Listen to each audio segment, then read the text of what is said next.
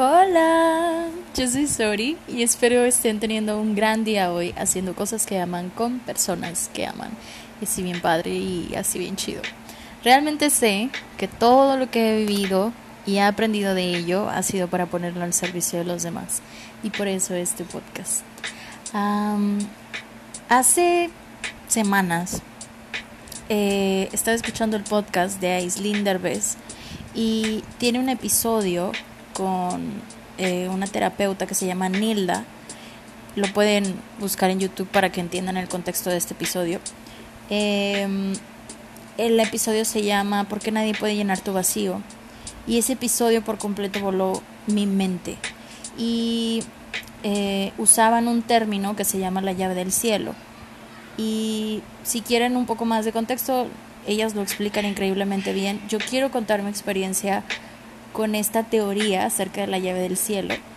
Eh, les quiero contar mi experiencia porque porque me pasa o me pasaba mucho. Ahora ya puedo verlo desde una perspectiva diferente y con una narrativa distinta. Pero eh, básicamente la llave del cielo consiste en que cada vez que tengas un problema, te cuestiones de quién es el problema. Y la respuesta a eso es de quién lo siente. Ellas hablaban de que cuando vas en el tráfico y vas a llegar tarde, etcétera, eh, dices tú, ok, tengo un problema, ¿no? ¿De quién es el problema? Y normalmente nosotros diríamos, no, pues el problema es del tráfico, el problema es del conductor que se te atravesó, el problema es de, no sé, de tu esposo que no salió a tiempo, de la casa, etcétera. Y en realidad la respuesta a eso es de quién lo siente. Y si tú eres el que se está sintiendo alterado y perturbado porque no va a tiempo, entonces el problema es tuyo. Y cuando uno identifica de quién es el problema, a quién le pertenece, eh, y si te pertenece a ti, entonces tú tienes como todo el control acerca del problema y puedes encontrarle una solución. Pero si tú le das como que ese poder a las cosas externas, de que las cosas externas tengan el control de cómo te sientes y del problema, etcétera, ahí no puedes solucionar algo que no está en tus manos. Y esto me trae muchísimas cosas porque, porque sí, claro, en, en relaciones de pareja a mí me pasaba mucho que mi pareja se sentía mal y yo pensaba que porque esa persona se sentía mal, yo también me tenía que sentir mal. O teníamos un problema eh, aparentemente entre comillas, em, y ya solamente porque él sentía que teníamos un problema, entonces yo también tenía que sentir que teníamos un problema, ¿no? Como que lo que la persona sintiera lo tenía que hacer mi problema también. Y esto te ayuda muchísimo a desapegarte totalmente. Y, y también ellas hablaban acerca de que eso podía llegar a ser algo egoísta, entre comillas, para ciertas personas. Pero Nilda, la, la, terapeuta, decía, bueno, pero es que hay una manera, eh, siempre desde el amor, de darle a entender a esta persona de esto que, eh, no sé, que, que puede que solamente tú lo estés sintiendo, no yo, tú lo soluciones y tú puedas encontrar el problema porque tú lo estás sintiendo. Entonces, ella decía algo muy bonito, que cuando la otra persona estaba creando como este problema y estaba haciendo que ambas partes se sintieran mal y que tú pues ya estuvieras como eh, empezando a molestarte también, que se cuestionaran ambos de quién es el problema. Y si la otra persona era el que estaba sintiendo eh, las cosas, uno debía decir, bueno, yo te he visto solucionar cosas más difíciles que esto, Así que tengo fe en que tú vas a solucionar eso que tú estás sintiendo. Y esto es tan increíble porque así ya no es tu responsabilidad solucionar lo que la otra persona está pensando, está sintiendo o la opinión que tiene acerca de las cosas, sino eso le da la posibilidad y la apertura a cada uno de hacerse responsable, de hacerse cargo de sus propias emociones y de sus propios sentimientos. Y, y es así como se crean, creo yo, relaciones emocionalmente sanas. Empezando desde la base de yo soy emocionalmente responsable ¿Qué quiere decir? Yo me hago cargo de mis emociones y no no es como tengo la irresponsabilidad de que no tengo ni idea de qué está pasando con mis emociones, no me hago cargo, le echo la culpa a todos los demás, vivo en conflicto conmigo y luego traigo esto a la mesa y lo ofrezco también en mis otras relaciones, ¿no? Y ahí creo conflictos con las demás personas. Eh, y también pasa con todo mundo, con nuestras amistades, eh, con nuestra familia, con tu mamá, que, que sucede, yo lo he visto, que es como no, pues es que mi mamá hizo tal cosa. Y eso a mí me hizo sentir de tal manera, ¿no? Y, y se escucha mucho esto de me hicieron, me dijeron, me hirieron.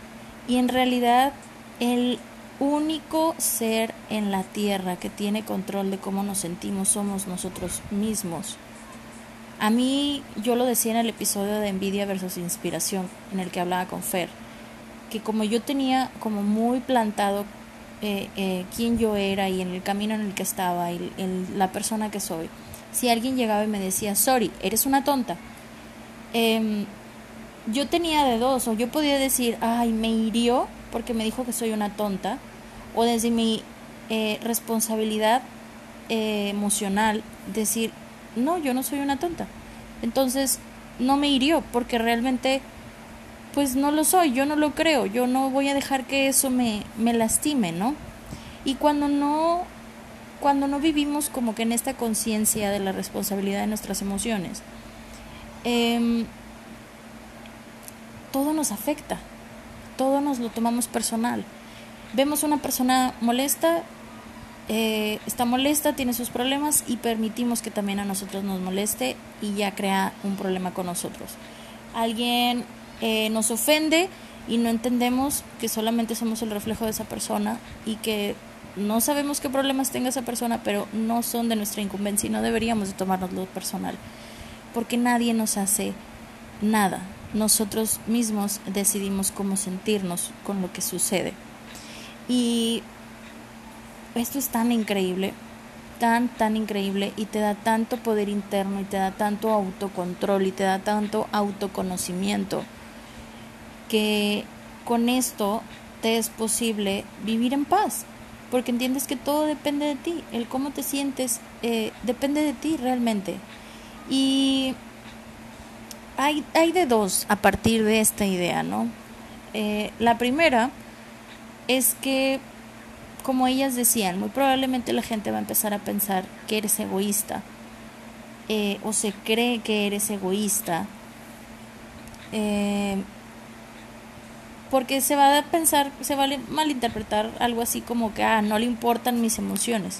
Y no es eso, en realidad sí nos siguen importando las emociones de los demás, pero ahora se hacen desde otro lugar, ¿no? Desde otra posición. Ya no lo haces en una posición de me involucro con tus emociones, acomodo tus emociones, las sano, las curo, yo las tuyas, sino Ahora se hace de una posición desde te acompaño a que tú vayas y sanes tus emociones. Te acompaño a lo mejor en este proceso en el que tú mismo te hagas cargo de solucionar tus emociones, porque son tu problema, no el mío.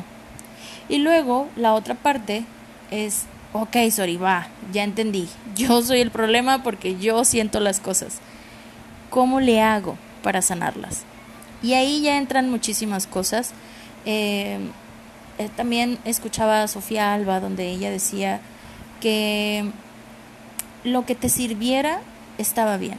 Si tú sentías que ir a terapia te servía, perfecto, ve a terapia. Si tú sentías que el reiki te servía, perfecto, haz reiki. Si tú sentías que meditar, si sentías que ir a la iglesia o tener una religión o hablar con tus mejores amigas o salirte a divertirte una noche a la semana, ya con eso te reiniciabas.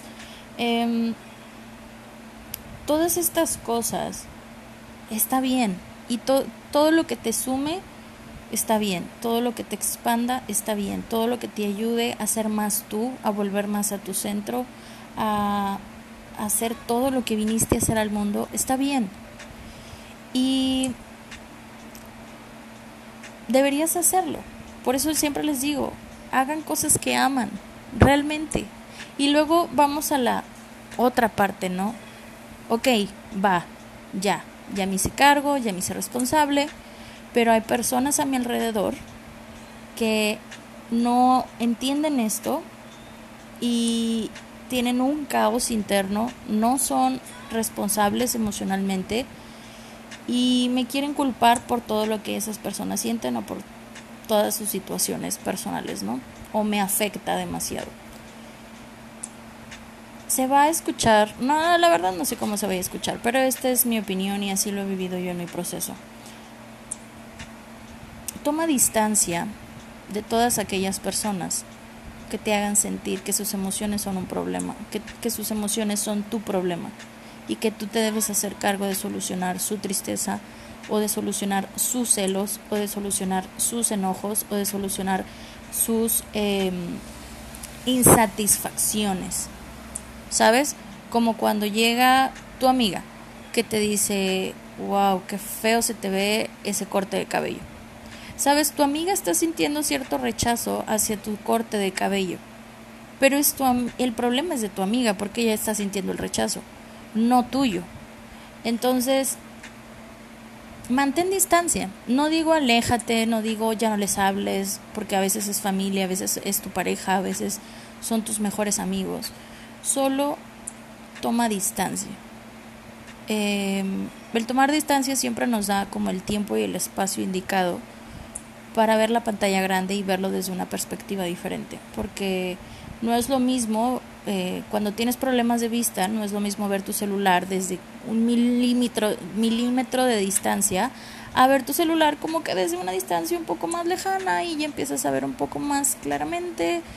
Y eh, sucede lo mismo eh, a la hora de crear límites sanos con los demás, sobre todo con personas con las que ya tienes ciertos conflictos. Yo siempre recomiendo esto y a mí y lo recomiendo mucho porque a mí me ha servido a veces a mí me ha servido tomar distancia, bastante distancia o tiempo.